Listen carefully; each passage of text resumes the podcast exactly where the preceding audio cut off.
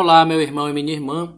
Aqui quem vos fala é o Padre Damor, junto com você para partilhar a palavra de Deus na homilia dominical. Meus irmãos e minhas irmãs, a antífona de entrada que está no missal para a solenidade que comemoramos hoje diz o seguinte: Eis os santos que, vivendo neste mundo, plantaram a igreja, regando-a com seu sangue beberam do cálice do Senhor e se tornaram amigos de Deus. Meus irmãos, essa frase resume muito bem o papel destes homens que são tão significativos para a igreja. Ambos são considerados colunas da igreja porque foram amigos de Jesus, ao ponto de darem suas vidas por ele, bebendo também do cálice do martírio. Primeiramente, Pedro, que foi um dos primeiros a ser chamado pelo Senhor. Recebeu dele o nome de Cefas, que significa pedra.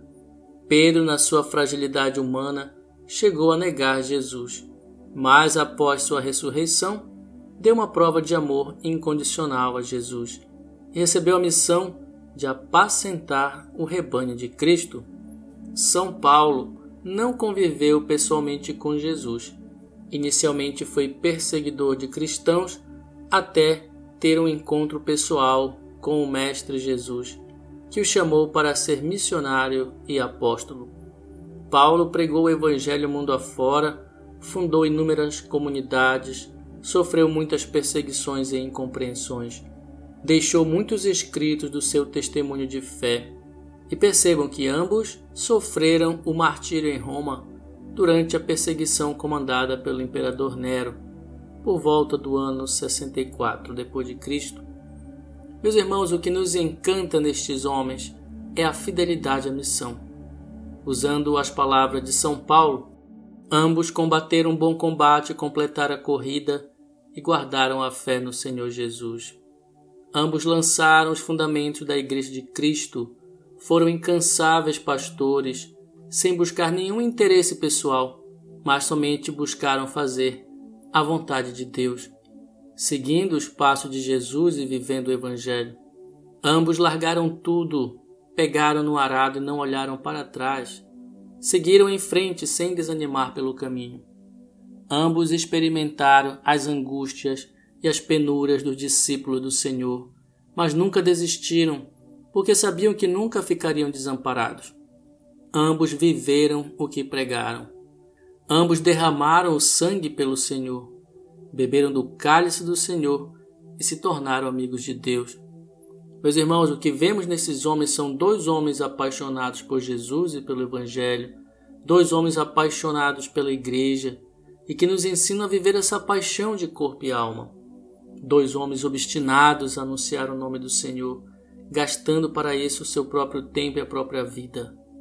Através de suas palavras e testemunhos, ele nos ensina como amar a Cristo e a sua igreja.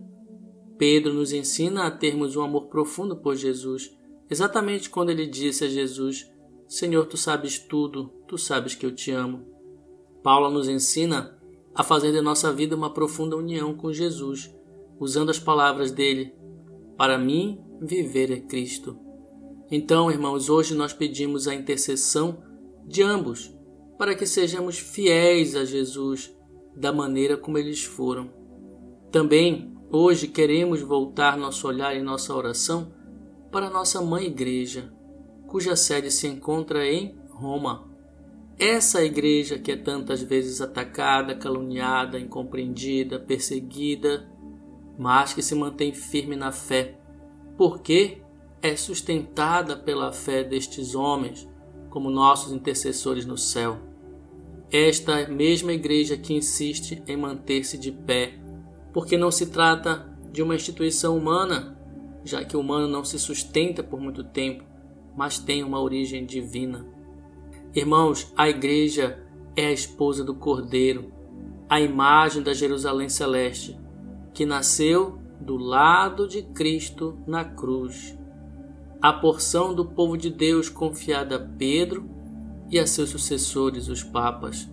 Essa mesma igreja, cujos poderes do inferno nunca poderão vencê-la, porque tem como pedra fundamental Jesus Cristo e como colunas os apóstolos, como intercessores os santos, como mãe e mestra Virgem Maria, e como força motriz de tudo isso, o Espírito Santo.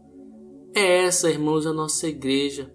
É essa a igreja que somos chamados a amar, porque ela é sinal do reino de Deus na terra.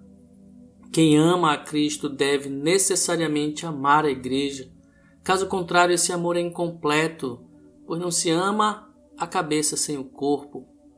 Irmãos, o Santo Padre, o Papa, continua a ser o guia desta igreja, é a referência para nós de comunhão verdadeira na fé apostólica e de unidade com Cristo. Da nossa parte, temos que manifestar nossa fidelidade e amor ao Papa, porque, como sucessor de Pedro, nos ensina a sermos fiéis ao Evangelho. Hoje também é dia de rezarmos pelo nosso Papa Francisco. Rezemos por ele, para que o Senhor continue a lhe dar saúde de corpo e de alma, firmeza na fé, uma caridade e esperança constantes, como já é marca do seu pontificado.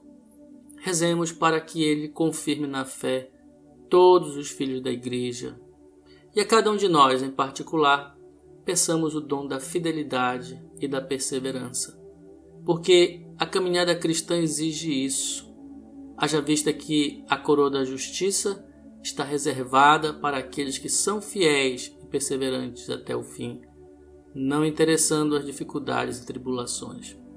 Por fim, irmãos, Vamos nos esforçar para viver o Evangelho de Cristo, para que ao término de nossa vida, da nossa caminhada terrena, tenhamos uma vida repleta do amor de Deus, uma vida de serviço à igreja, uma vida de serviço a Jesus, aos irmãos.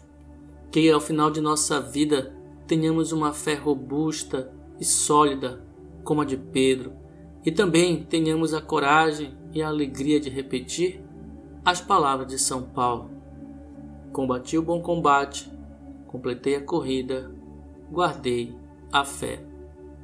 Por isso, meu irmão, minha irmã, desejo-te um domingo e uma semana abençoados e que o Senhor te abençoe e te proteja sempre. Em nome do Pai, do Filho e do Espírito Santo. Amém.